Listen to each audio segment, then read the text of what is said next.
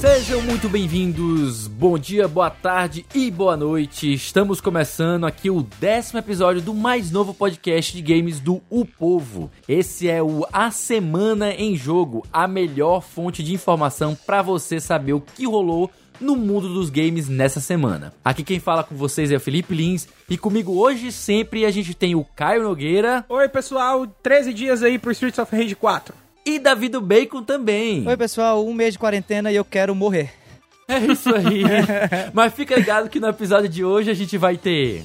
Depois de Hong Kong, China vai atrás de censurar as ilhas de Animal Crossing também. Prêmio de 10 mil reais ou 5 dólares e 20 centavos na cotação atual, né? Será dado ao melhor game independente da BGS esse ano.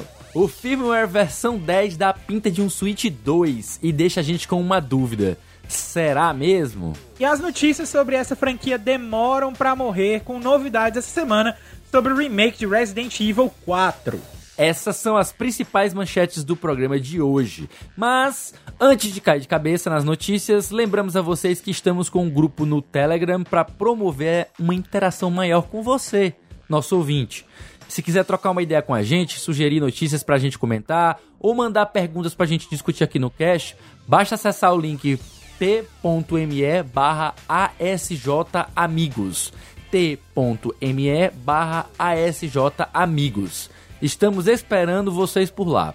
É isso aí. E aqui, gente, pra gente se aquecer antes de entrar nas notícias, como foi essa semana de vocês? O que, que vocês estão sentindo, fazendo de bom? Além de trabalhar, né? É. Muito trabalho. fazendo? Muito é. trabalho muito trabalho, porque eu tô começando agora a trabalhar remoto e agora de vera, né? Mas tá dando certo, graças a Deus, tá tudo tranquilo. Só os games essa semana, assim, que foi um pouco mais fraco até quarta-feira, porque eu ainda tô no remake do Final Fantasy VII. Tô uhum, estamos. totalmente não, né? absorto, né? cara, naquele é. remake. Pelo amor de Deus. Eu tava fazendo agora um puzzle, né? Um momento que é meio puzzle do jogo. Uhum. E eu tava discutindo isso com o Felipe esses dias, que até o, a intenção deles passarem os momentos de puzzle, os mesmos feelings que o jogo original passava, é, é, isso. é, é foi muito caprichado, foi um negócio muito, muito bem detalhado mesmo, porque é exatamente no mesmo momento para você pegar itens parecidos, para pegar no, no, mesmo momento da história, né? Uhum, tem um uhum. puzzle é. que tem o mesmo processo. Cara, é, eu achei aquilo ali muito caprichado, muito caprichado. Eu terminei o puzzle, eu chorei. É, quem lembrou do novo. jogo principal, quem lembra do jogo original e, e tem ele ainda guardado na memória, consegue ter muitos momentos assim de caraca, eles fizeram isso, só que um jeito diferente, caraca, teve essa parte igualzinha do jogo original e foi muito, muito, muito parecida, só que modernizado e tudo Sim, mais. Cara. Eu achei isso isso fantástico. Isso, exatamente. É, exatamente. A sensação é dessa de modernidade mesmo, especialmente em alguns momentos tem um puzzle, um momento de puzzles que você tem no, no original, que é com os trens, uhum. e tipo, foi, foi feito de uma maneira diferente, não exatamente igual, é diferente, mas o feeling é, é o mermi exato. É né? porque também se fosse a mesma coisa, tem... ele ser fácil de resolver, né? Pra quem jogou antes. Uhum. Pois é, exatamente. Mas não é porque seja fácil de resolver. É, é fácil porque é, é simples. Uhum. É, como o jogo ele tá mais mais uma vibe mais corredorzão, né? Então é difícil você se perder nesse jogo, Sim. sabe? Então você não tem, às vezes fica para onde eu vou, para onde sempre é fácil de se localizar e para onde você deve ir. Uma coisa que no antigo você às vezes tinha que rodar um pouco, entrar uhum. em lugar, sair, aí às vezes se perdia porque onde é que eu tenho que ir mesmo, para qual lugar eu tenho que ir desse jogo é muito mais claro, Sim. ele não te deixa ficar perdido. E nesse ponto, ele é mais direto, né? É. A ação, ela corre desenfreada, você dificilmente você para para ficar fazendo outras coisas. Deixa eu perguntar uma coisa para vocês. Eu vi uma galerinha assim, porque sempre tem, né? Depois que o jogo sai, tem aquela galera que, que gosta, que acha bacana, mas tem os, os, os incomodados de plantão aqui e acolá que reclamam de algumas coisas do jogo, ou encontram algumas picuinhas e tal. Não que esse seja um jogo perfeito, nenhum jogo é, eu acho, mas... Nenhum jogo é. É, mas eu queria perguntar para vocês algo sobre as reclamações que estão começando a surgir. Tem muita gente, pelo menos uma galera influente que eu vejo aí na internet, falando mal do sistema de batalha desse jogo. E eu trouxe lá na minha review do Vale a Pena Jogar que, para mim, o sistema de batalha tem, tinha sido, assim, uma das minhas maiores surpresas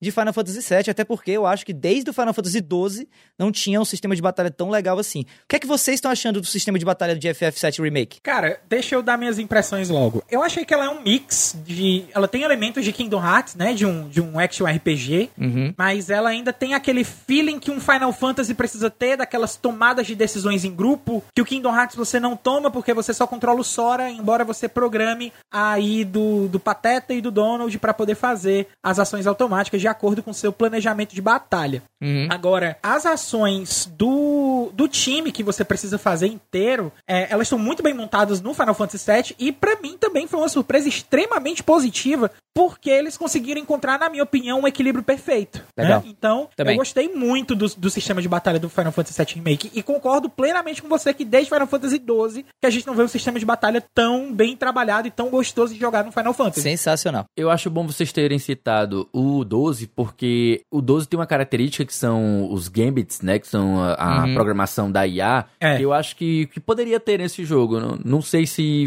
obviamente, você iria ser exatamente igual a como lá no Final Fantasy XII, mas eu acho que para algumas pessoas que têm mais dificuldade em, em micromanejar tanta coisa, porque é muita coisa acontecendo ao mesmo tempo. Tem batalha que realmente, para quem não tem costume, pode se sentir sobrepujado de fato. Então aí eu vou, eu vou entender uma pessoa que acha que é muita coisa acontecendo ao mesmo tempo e tá ficando meio caótico.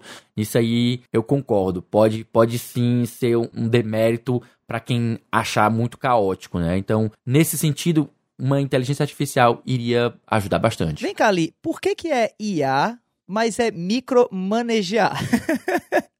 Por que, que não é, não é microgerenciamento? É. Agora eu fiquei em dúvida. Mas é Pode IA. ser micromanejar. ah, pode ser micromanejar, de manejar, hum, de manejamento. Uhum, entendi isso. Ou microgerenciar, tanto Aí faz. tá. É eu, eu ouvi micromanejamento, coisa meio assim e tal. Eu fiquei pensando, peraí, mas é IA ou, ah. ou é AI? Mas tudo bem, você conseguiu passar, deu é. certo, deu certo.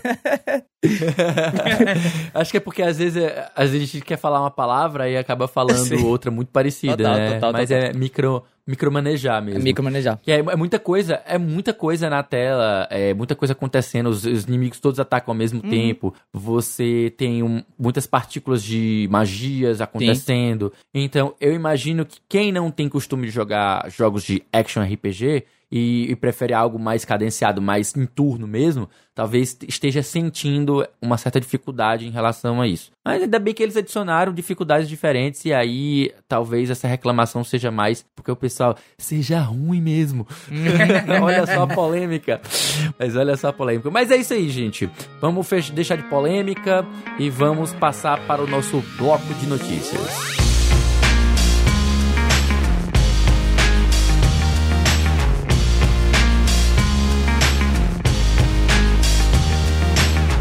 Então é isso aí, meus amigos. Vamos dar início agora ao nosso primeiro bloco de notícias desta edição do A Semana em Jogo.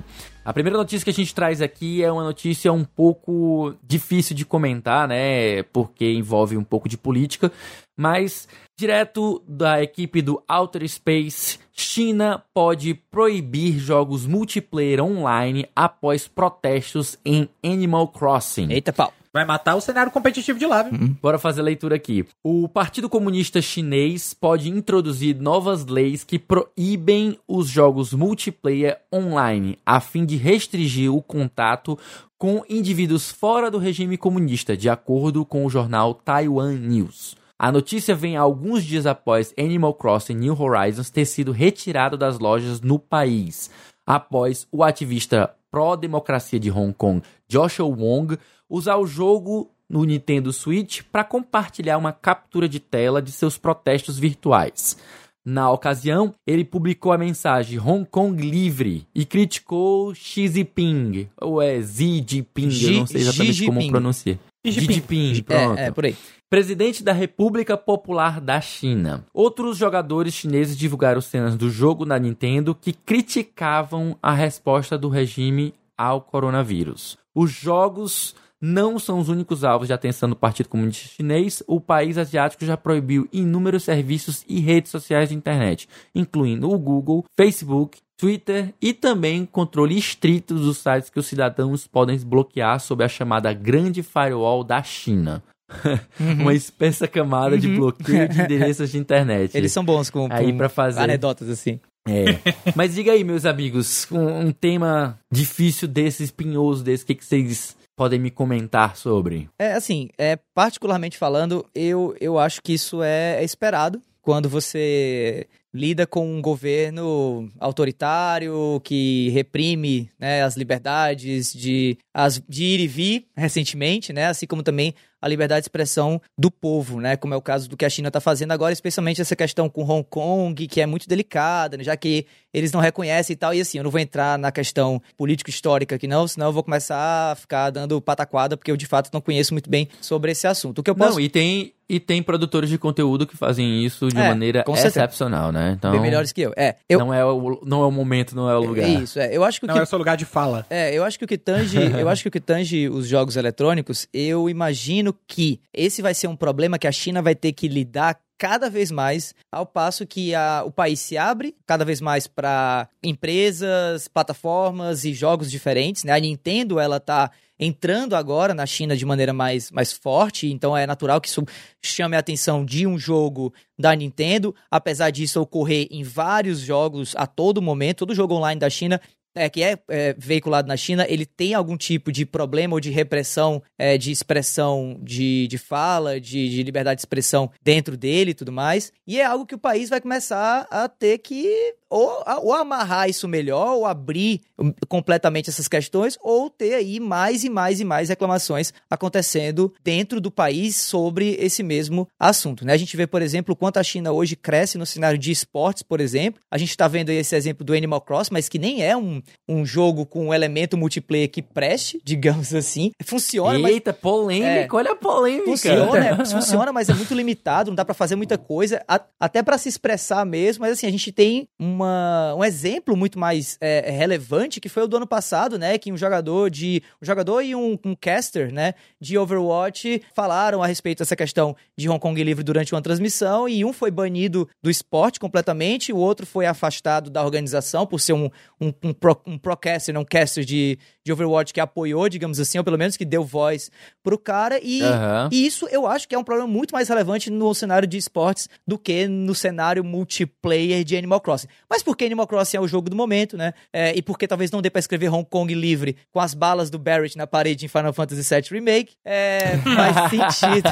faz sentido a gente tá vendo isso acontecer nesse jogo. Mas realmente é, é um problema que a China só vai ver aumentar e a gente só vai ver isso ocorrer mais e mais ao passo que a empresa se abre para o mercado de games como um todo. Eu acho já de um outro lado, eu não, não vou entrar tanto também na questão político da coisa, até mesmo porque não sou cidadão chinês, não sou cidadão de Hong Kong. E a China, com toda essa política protecionista das informações que eles têm, é muito difícil você realmente entender o que está acontecendo lá por detrás dos panos. Mas assim, eu sei que essa polêmica ela é tanto trabalhosa em termos de mídia, né? A gente já teve isso aí afetando concurso de K-pop, a gente já teve isso aí afetando videogames mais de uma vez, como no caso desse do Overwatch, que sobrou até pra Blizzard, porque a, o banimento que, que a Blizzard aplicou no cara, toda a comunidade ficou contra a própria Blizzard, porque não é uhum. nada a ver o cara ter sido banido do esporte da forma que foi, né? E assim, é, é, é algo muito preocupante, muito muito chato de, de, de acabar conversando quando acaba lidando com hobbies das pessoas, né? Eu sei que existe culturas, é, aspectos culturais na China que existem até pessoas que apoiam o regime no qual eles vivem, uhum. né? Mas para nós que moramos em outro regime é bem estranho você ver a sua liberdade ser limada dessa forma e as pessoas estarem de, concordando com isso. Tem gente que gosta, tem gente que não gosta. Uhum. É, um, uhum. é um aspecto cultural aí que tem por trás de todas essas questões que talvez seja difícil de nós ocidentais compreendermos na sua totalidade o que realmente está acontecendo. Por um outro lado, trazendo é, essa todo esse comentário, toda essa, essa relatividade para uma para uma questão de jogo mesmo, eu vejo uhum. ainda uma terceira saída adicionando as duas saídas que o Davi falou, né? A questão ou dela abrir logo tudo de vez e deixar com isso, ou ela é, se proteger. Não vai acontecer. Eu, é, ou ela saber se proteger melhor, ou fazer ainda a terceira opção, que é ela limitar o multiplayer pra China. multiplayer online da, da China só vai funcionar dentro da China e acabou. Eles cortam a comunicação de multiplayer online com o resto do mundo e a gente não vai mais aprender as comps malucas aí dos chineses para poder ver nos campeonatos de esportes, como é o caso do LoL aí, que tem alguns times da China que são bem dominantes no cenário.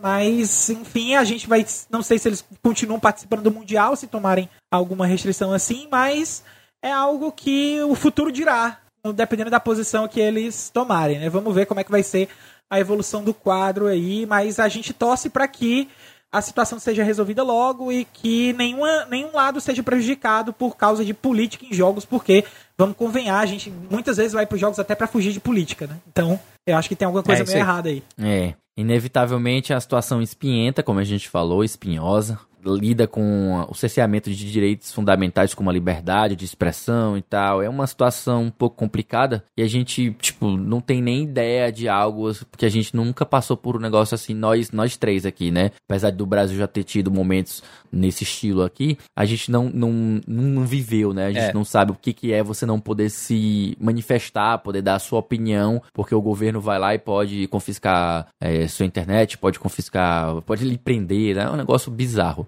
Então, realmente, é uma situação que, tipo assim, por mais que tenha gente favorável, não, é, não deve ser legal o um negócio em que você não pode se manifestar contra, né? Uhum. E acaba que o pessoal na China, então, fica, tipo assim, muito dependente do governo, né? Não tem, não tem essa liberdade, né? Mas falando de independência e dependência, né? Também nós temos agora na BGS um concurso de jogos independentes que premiará em 10 mil reais. A notícia é da Tribu Gamer. Oh. E vamos dar uma lidinha aqui nela.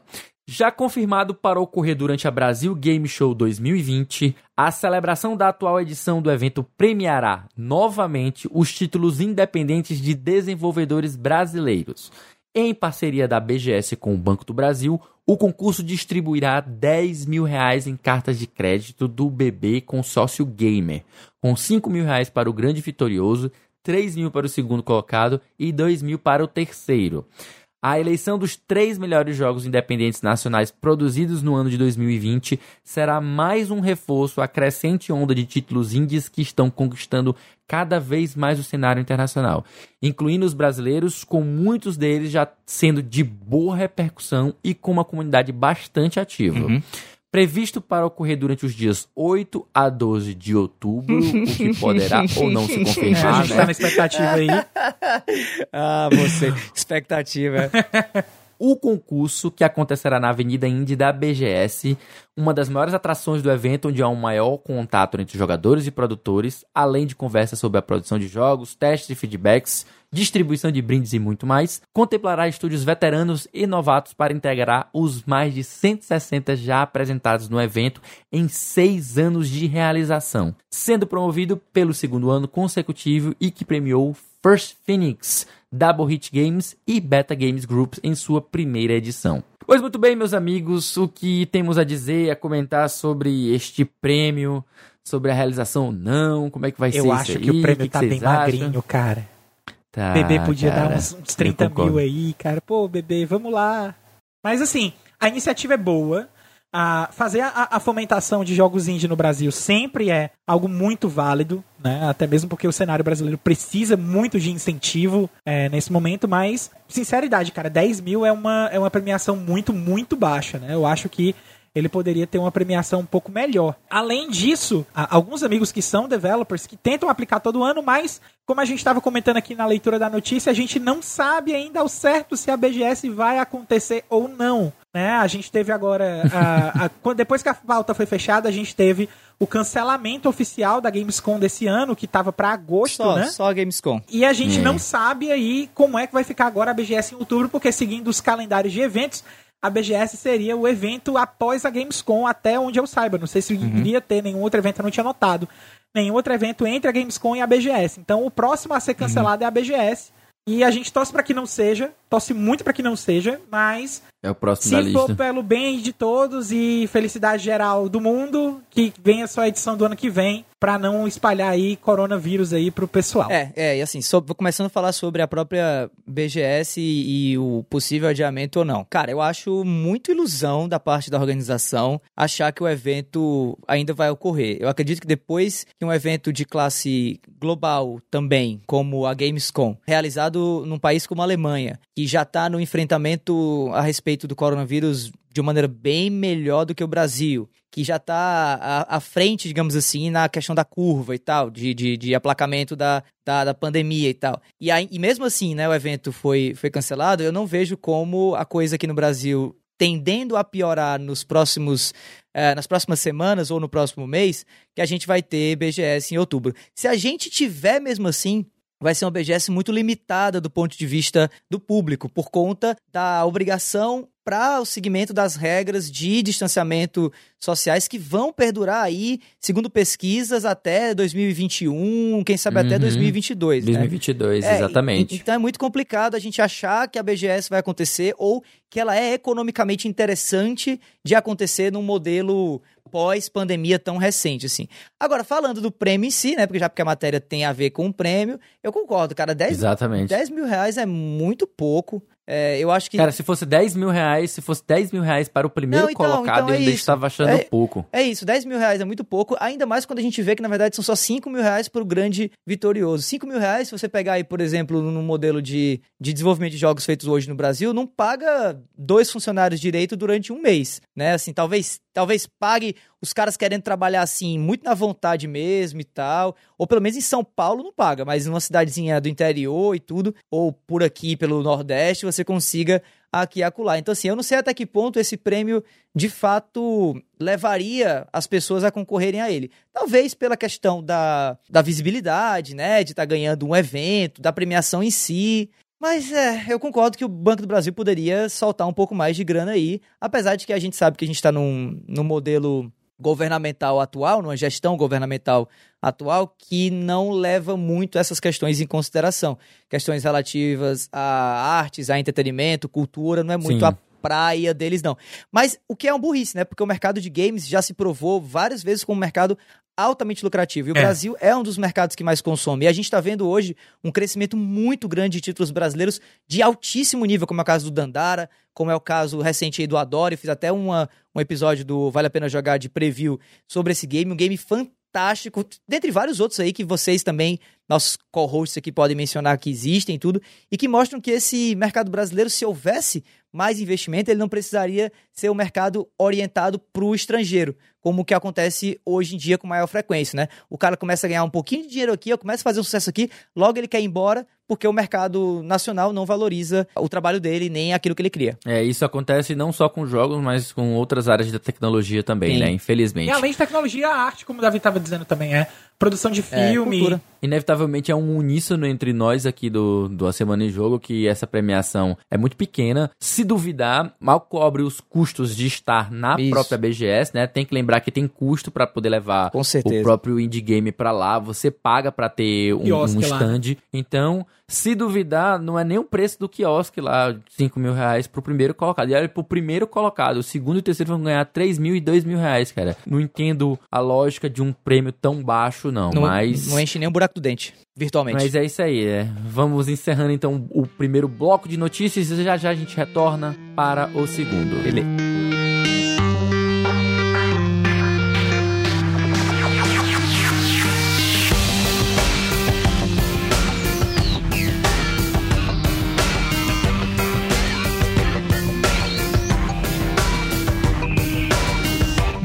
Bem, então, retornando agora para a segunda parte do nosso cast, o nosso segundo bloco de notícias. Uhum. A versão 10 do firmware presente no Switch aponta para um suporte preliminar a novo modelo de hardware. Switch Notícia Pro, aí... Switch Pro, Switch Pro, Switch Pro, Switch Pro, Switch Pro.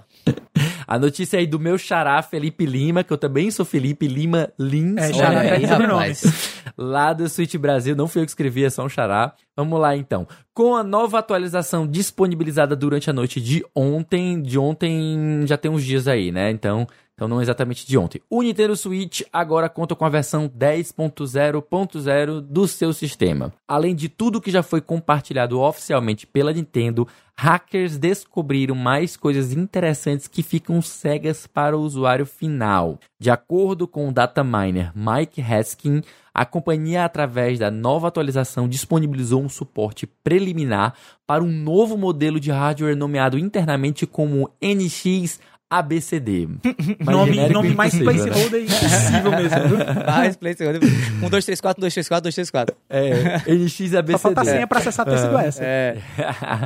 Haskin complementa a informação afirmando ter encontrado evidências de suporte para uma espécie de segunda tela associado ao hardware. Uh. A Nintendo já negou no início desse ano os rumores sobre a possibilidade de um novo modelo de console aparecer no mercado, porém antes dos anúncios do Nintendo Switch Lite e também de um novo modelo padrão com mais bateria. Uma atualização de firmware também havia entregado os novos modelos ao listar o NX Maricô. Uhum, uhum. E aí, meus queridos, o coração de vocês está pulando, está aí dando Hikari. Que, tá, o que, vocês dizem sobre esta notícia? Essa piada, essa referência aqui. dessa música, dessa piada que o Felipe falou, é para quem conhece Dragon Ball GT, tá? É, abertura de Pop, Pops coitados. Mas assim, é, é. eu acho que seria muito bem-vindo uma versão, uma versão mais poderosa do Nintendo Switch, que tá todo mundo pedindo para que seja lançado um Switch Pro, né? É, mas a Nintendo nunca foi de confirmar as coisas que ela faz até ter a, a confirmação oficial, mesmo que o rumor já tenha sido já tenha sido sobre algo, algo, que foi confirmado pela Nintendo, já é algo é um costume da Nintendo de negar até a última até a alma e ela só confirmar depois que ela anunciar, né? Então é de mentir mesmo na cara dura. Ela assim, mente, já aconteceu. mente é. descaradamente, né? E, e é bem é. Não, é, é o MO dela, é o modus operandi dela é. mesmo. Embora todas as evidências apontem para o contrário, eu espero para que realmente esse Switch Pro venha, mas eu fico um tanto receoso com essa preocupação desse detalhe da segunda tela acoplada ao console, né? Porque aí a gente tem uma chance de ter uma experiência do Wii U toda de novo. Então, embora uhum. a gente ponha mais o pé atrás, porque a gente sabe das, das possibilidades de duas telas para gameplay, o, tanto o Nintendo DS como o Nintendo 3DS mostram que tem muita, é, muita capacidade de fazer um gameplay muito bacana utilizando duas telas certo? E talvez poda, podia ser, até ser uma coisa interessante ver uma, uma forma de você sacar o seu Nintendo Switch e usar a tela dele em apoio com a TV para poder ter é. algum jogo, alguma coisa mais assim, e deixar o dock com alguma coisa de processamento ainda, nem que seja só para streamar a imagem, certo? Uhum. Mas eu acho que seria alguma coisa muito bem acoplada e talvez até um Wii U que deu certo, que a Nintendo poderia estar tá nas mãos aí. Embora a gente não tem a confirmação exatamente que esse ABCD vai ter essas duas telas, é uma chance forte de isso aí acontecer sim, por que não? Então vamos aguardar. É, eu achei engraçado que junto dessa notícia aí do possível novo Switch e tal, saiu também a notícia de que aquele jogo que antigamente era referência de se você tinha um PC bom ou não, o Crysis, né? Ele foi... ele foi Roda Crysis. É, exato. Ele saiu, foi anunciado agora para como um remaster para as plataformas atuais, né? PS4, Xbox One X e o Nintendo Switch também. E aí uma das novidades que ele vai trazer para talvez para os consoles e também para o PC, que ele vai ser é, relançado para o PC, é Ray Tracing, né? E aí muita gente, acho que os, os nintendistas mais, mais assim, iludidos pensaram, caramba, vai ter Ray Tracing no Switch. Aí, tipo, a equipe de desenvolvimento veio logo e falou, gente, calma, calma, peraí. Calma, palma, palma, não prego é. Tem graças a Deus de rodar no Switch, porque assim, se tem uma coisa que, que o Switch infelizmente não tem em comparação com a geração atual é potência, Poder né? gráfico, é. Exatamente, não há, eu acho que a Nintendo faz um trabalho nobre demais até de fazer jogos prioritários dela, principalmente, rodarem maravilhosamente bem, assim, aspectos visuais Sim. do Switch, mas tudo que é third party, por exemplo, que tenta olhar, tenta se preocupar um pouquinho com o elemento visual, puxar um pouquinho da placa ali do Tegra, falha miseravelmente, né? O Switch não tem esse poderio ainda. O que me faz pensar que realmente a gente já tá na hora aí de olhar um pouco para esse futuro do Nintendo Switch. Está chegando já a uma idade é, mediana, digamos assim, de, de geração, mais ou menos, né? Se a gente comparar talvez o Wii U e tal. E a gente está vendo uma nova geração de consoles vindo logo logo, na figura aí do PlayStation 5 e do Xbox Series X. Então faria sentido a gente ver um novo hardware sendo anunciado. O que me coloca realmente aí mais é, questionamentos e estranhamentos é essa nova tela, essa tela adicional aí que eu achei uma coisa meio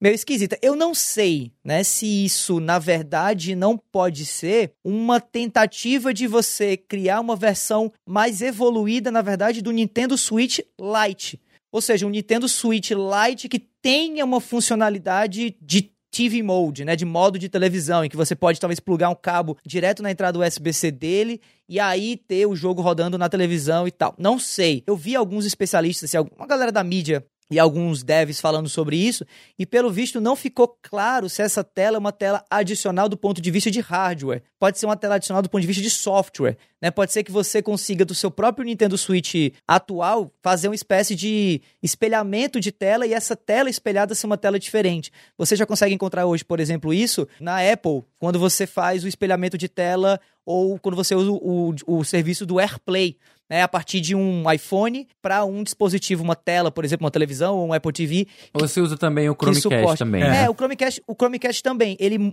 na hora que você faz o cast da imagem, ele muda o que está aparecendo na, no, no, no, dispositivo original. Né? Ele, vira, ah, tipo um, ele vira tipo um controle, por exemplo, enquanto a televisão passa o conteúdo. Então eu acho que isso pode ser algo similar dentro da, de uma perspectiva de software pro que esse novo Nintendo Switch está trazendo. Eu acho que mais isso do que a Nintendo dar a doida aí e lançar um Switch com duas telas. Apesar de que é a Nintendo, né? Então dá pra esperar aí é qualquer Nintendo. coisa, né? Eu ia até perguntar para vocês o que, que vocês entendem que deveria ser um Switch Pro. O que, que na cabeça de vocês é um Switch Pro? Switch Pro pra mim é SSD, maior potencial gráfico, áudio Bluetooth, e uma tela maior, de preferência com OLED. Eu tô junto com o Davi aí. Eu não sei se o SSD vai ser tão possível porque o espaço interno do Switch é muito pequeno, né? Se eu não me engano, é um, é um cartão microSD que eles utilizam para para espaço interno. Então, ah, mas, mas, eles mas, podem adaptar a tecnologia e colocar é, um SSD smartphone. É, smartphone, a memória de smartphone é uma memória estilo SSD. Pois é, eu acho, pois é, eu acho, eu acho também que seria muito muito plausível ter um SSD já dentro desse processamento e, claro, aumentar o processamento gráfico também. Ah, uhum. Isso aí teria que aumentar também memória RAM, teria que talvez fazer alguma é. mudança no processador do próprio console para poder é que... ter loads mais rápidos, mas enfim. É que na verdade você tem hoje aqueles chips que, que, que são tudo ao mesmo tempo, né? É um chip que já traz uma uhum. GPU, já traz uma CPU, já traz uma RAM embutida, né? É pegar uma versão mais recente do Tegra ou aproveitar, por exemplo, uma otimização aí por parte da Nvidia, de algum componente que já existe, que eles vão miniaturizar para o Nintendo Switch, não sei. Mas eu, eu acredito muito nisso, assim. SSD, tela, áudio Bluetooth tem que ter. O Switch não pode passar para a próxima geração sem ter uma, uma solução para você poder ouvir áudio no, no, aparelho sem precisar puxar um cabo e conectar direto no, no, na tela, né? Na parte mais relevante, digamos assim, do console, como é hoje em dia, e por aí vai. Muito bem, pessoal. Eu também sou da, da do pensamento de vocês. Eu queria que tivesse um pouco mais de poder gráfico. E diferente do Caio, eu não acho que a gente teria com uma segunda tela uma experiência toda no sentido do Wii U, porque o Wii U ele, ele falhou não porque ele tinha duas telas, mas porque a segunda tela dele era dependente do console, né? E faltou portabilidade que o pessoal achou que ia ter, não ia ter, faltou suporte das é, empresas thirds. Então, não sei se a gente teria o mesmo resultado. É isso aí. E falando de refazer console, vamos também voltar aqui a falar sobre refazer jogos, né? Resident Evil 4 poderá ser o próximo remake da Capcom. Notícia do Michael Lima no Xbox Power. É isso aí. Com a onda dos remakes, algumas desenvolvedoras estão apostando no sucesso garantido de alguns jogos com enorme apelo nostálgico. A Capcom é uma dessas empresas que já fez remakes de Resident Evil 2 e 3 nos últimos anos e com enorme sucesso pode estar indo para mais um remake. Segundo o site VGC, Resident Evil 4 pode ganhar uma reimaginação já em 2022. O desenvolvimento está nas mãos do novo estúdio M2, que é liderado pelo ex-Platinum Games Tatsuya Minami, que, segundo o site, está trabalhando no remake desde 2018. Assim como o remake de Resident Evil 3, que foi desenvolvido pelo estúdio Redwork, Resident Evil 4 também terá a colaboração de outros estúdios da Capcom internos, né? Essas informações ganham mais força se você levar em conta a última pesquisa da Capcom, né? Onde praticamente dava como certa a produção de um remake e um novo jogo, né? Então a gente pode esperar aí tanto o remake do 4 como também o lançamento do tão aguardado Resident Evil 8, né? É isso aí. E retomando o nosso hábito, já nosso estabelecido hábito tradicional de convidar uma pessoa de fora para nos abrilhantar com sua opinião, nós trouxemos para falar sobre essa notícia a especialista Moni, lá do canal Resident Evil Database. quando a gente viu a notícia sobre Resident Evil, a gente ficou assim: rapaz, tem que ser a Moni, porque a Moni é referência no assunto. Fala aí, Moni. Olá, pessoal, tudo bem? Aqui é a Monique Alves. Eu sou a Faz Tudo no Resident Evil Database, apresentadora, streamer, editora, fundadora, sirvo cafezinho também. E é uma honra estar aqui falando sobre Resident Evil com vocês. E poxa vida, me chamar de referência, daí, nossa senhora, tô me sentindo mesmo, hein?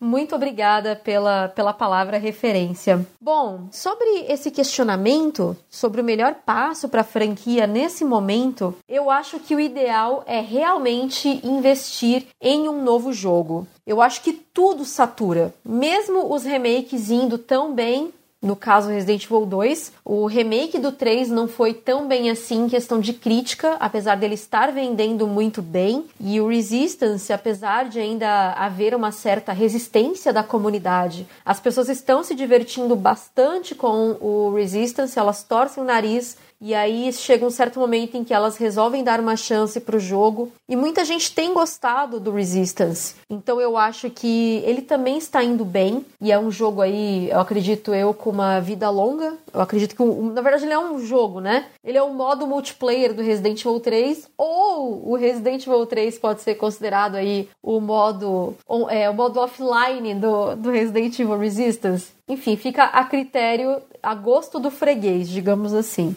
Mas eu acho que no momento o correto seria mesmo investir em um jogo novo. Apesar de haver esses rumores de um remake de Resident Evil 4, eu acredito que ele não venha antes de um Resident Evil 8, até porque os rumores do Resident Evil 8 já estão muito fortes, e se a Capcom realmente não quer um grande intervalo entre o 7 e o 8, eu acredito que o 8 seja realmente o próximo passo da franquia. Até porque eu sempre venho batendo nessa tecla. Não dá para ficar vivendo apenas de remake.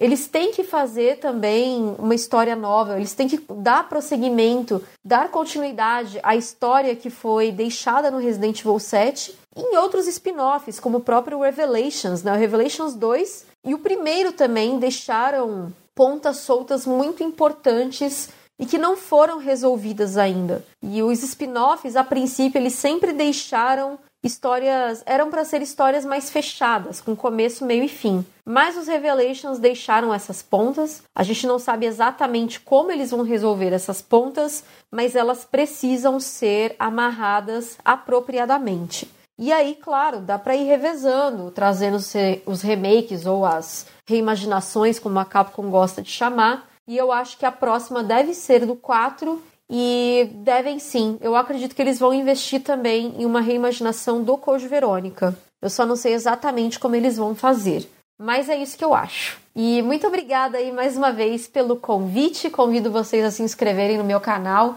Resident Evil Database lá no YouTube e nas minhas mídias sociais também, Instagram, Twitter e Facebook. Grande beijo a todos e até mais. Muitíssimo obrigado, Moni, por esta maravilhosa opinião. E agora eu passo a palavra aos meus colegas comentaristas para nos darem a sua opinião. Vamos lá? Então, é, cara, eu acho que assim, se tem uma aposta certeira né, que não tinha como dar errado, era de que a gente ia ter um Resident Evil 4 Remake chegando em alguma, em alguma hora, né? A Capcom vem dando, dando pinta, vem dando notícias sobre isso, vem dando rumores. Eu só não achava que seria tão cedo. Eu sinceramente acreditava que Code Verônica ia ser o próximo jogo a virar remake dessa série, até porque a gente vai ter também o lançamento de Resident Evil 8, né? Então, se talvez os dois games forem, forem lançados no mesmo ano, Resident Evil 8 e Resident Evil 4 Remake, talvez eles acabem competindo um pouco, né? Já que muitos gamers, por exemplo, em alguns mercados como o Brasil, compram poucos jogos por ano, né? E passam muito tempo com o jogo e tal e tudo mais. É. Então eu até, até tava esperando que fosse Code Verônica para inclusive justificar no mesmo ano de lançamento um Resident Evil novo, como o R8, aí sim trazendo uma experiência 100% nova e tudo mais. O que eu ouvi de rumores por aí, né, assim, o que um, um passarinho azul me contou, é que talvez Resident Evil Code Verônica esteja dentro de Resident Evil 4 Remake, até numa tentativa de tornar. Eita! É bem ambicioso isso aí. Pois é, até numa tentativa de fazer uma dinâmica parecida com o de Resident Evil 2 Remake, né? Que tem o Leon de um do lado e a Claire do outro. Obviamente, uma questão mais diferenciada, porque a Claire estaria realmente distante do Leon e não na mesma cidade, como é no caso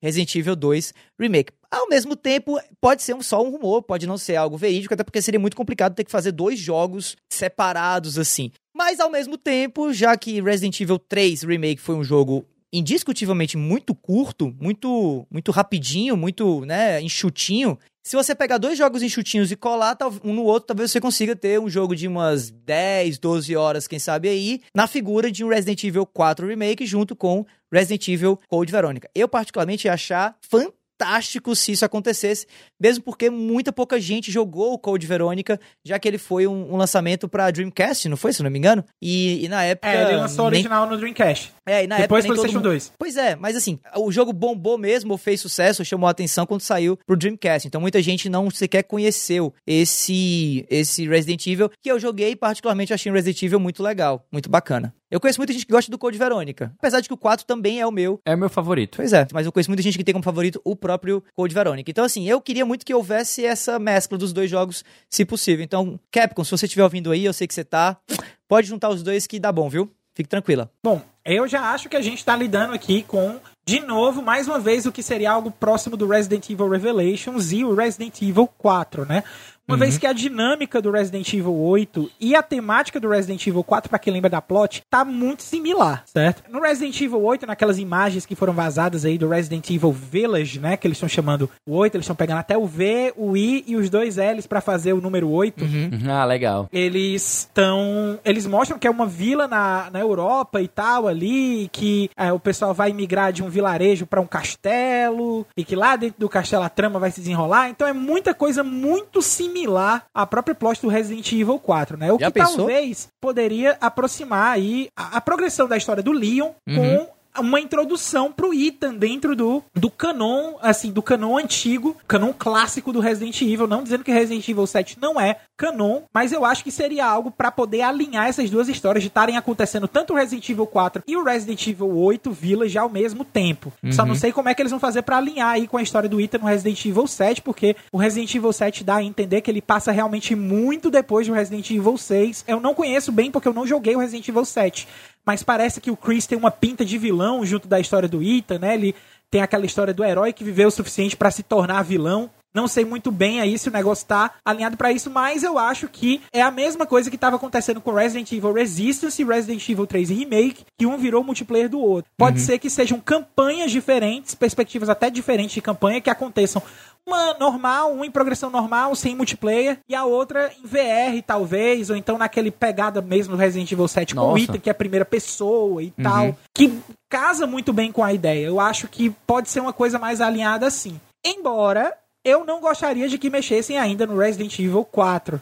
Eu acho também, concordo com o Davi, que o Resident Evil Code Verônica merecia muito mais um remake, até mesmo para tornar a, história do título popular. Ou então até mesmo fazer um remake de gameplay no primeiro Resident Evil, ou então em outro que também é muito underground do GameCube, que é o Resident Evil Zero. Sim. Que é aquele que conta a história lá da Rebecca Chambers e daquele cara estavam num trem. É, é, não, não, não é o Hank, não, é um presidiário. O Hank é ah, outro cara. Lembro. É no navio, lembro, né? O Zero. É, não, é num trem. Ele começa é no trem. trem. Eu é, confundo é com o Outbreak. Eu lembro, eu lembro, eu lembro do Zero, eu lembro do Zero. Esse cara também tá na, no Dark Side Chronicles, É, exatamente. Aí certo. tem uma história dele com a Rebecca e tal, enfim. Podia até ser o Resident Evil Zero, porque ele não é de longe um título, nem de longe um título popular. Ou então o Code Verônica, que é até um pouquinho mais popular que o Resident Evil Zero, mas também não é popular como é o Resident Evil 2 e até mesmo o 3. Lembrando que o 3, no desenvolvimento original, ele estava cotado para ser uma, uma expansão, um mod do Resident Evil 2, e que o Resident Evil 3, na verdade, seria o Code Verônica, né? Isso uhum. não é confirmado pela Capcom, mas a conversa de bastidor que existe por detrás da, do desenvolvimento desse Resident Resident Evil diz que a verdade é essa mesma. Então, eu não concordo, não acho que Resident estava no momento do Resident Evil 4, mas se for acontecer, eu pinto que vai ser isso. Vai ser um vai ser modo do outro. Vai ser o Resident Evil 4 e o Resident Evil 8 juntos. Legal. Bem, eu vou concordar também, eu não acho que tá no momento de Resident Evil 4. Pra mim, Resident Evil 4 ainda é bastante jogável, original, e um porte que existe pra quase todas as plataformas, remaster e tal. Então não é um jogo que grita por um remake, tá? Apesar de que vai vir bem, ok, tudo bem, a gente vai ter uma, uma renovada do, do gameplay com uma engine nova, mas ainda é um jogo que, na minha opinião, você joga tranquilamente na sua forma original, sem precisar de um remake. Mas nós estamos falando aí de 2021, de 2022, nós estamos falando do futuro, né? Mas eu quero saber agora, essa semana, pessoal, o que que eu jogo essa semana, o que que eu faço? Meu querido Lee, é só ficar ligado aí na listagem com os lançamentos da semana que vem que a gente aqui do A Semana em Jogo preparou para você que tá ouvindo, cara ouvinte.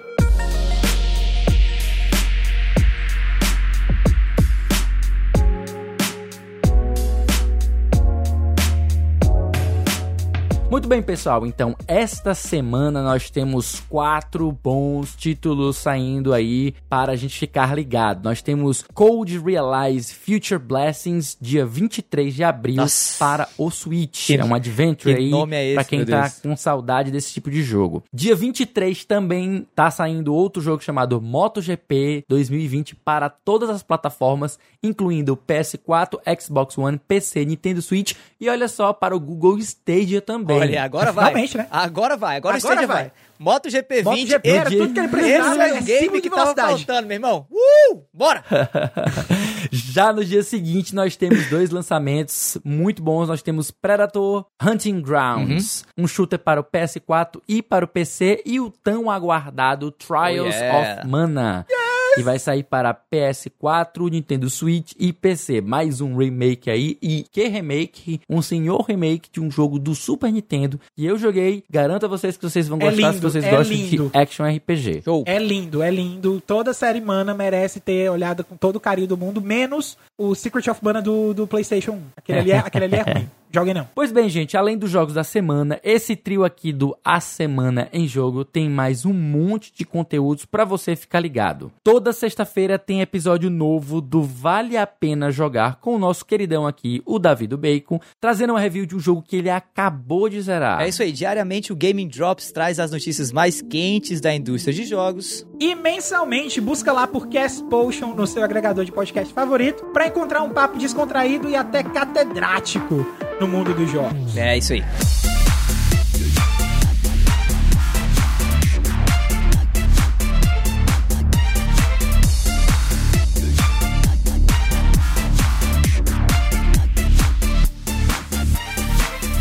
Isso aí, pessoal. Esse foi o décimo episódio de A Semana em Jogo. Se você ouviu até aqui, olha, muitíssimo obrigado. E se você gostou do episódio, assina aí o nosso feed, fica ligado que semana que vem tem mais. Antes de encerrar o cast, a gente deixa aqui o nosso muito obrigado também ao pessoal do Xbox Power, da Switch Brasil, da Tribo Gamer e Outer Space pelas notícias que foram lidas nessa edição do cast. Deixamos aqui também o convite para quem quiser entrar no nosso grupo do Telegram, trocar uma ideia mais direta com a gente, basta acessar o link t.me barra asjamigos. Yeah. Estaremos lá esperando por vocês. E para finalizar, que tal seguir a gente nas redes sociais? Eu tô em O Felipe Lee. Eu tô na arroba foi o Caio. E eu tô no arroba Davido Bacon. No mais é isso, meu nome é Lee, não sou o Davi, vamos ficando por aqui. No mais, fique em paz. É isso aí. Falou! Tchau, galera.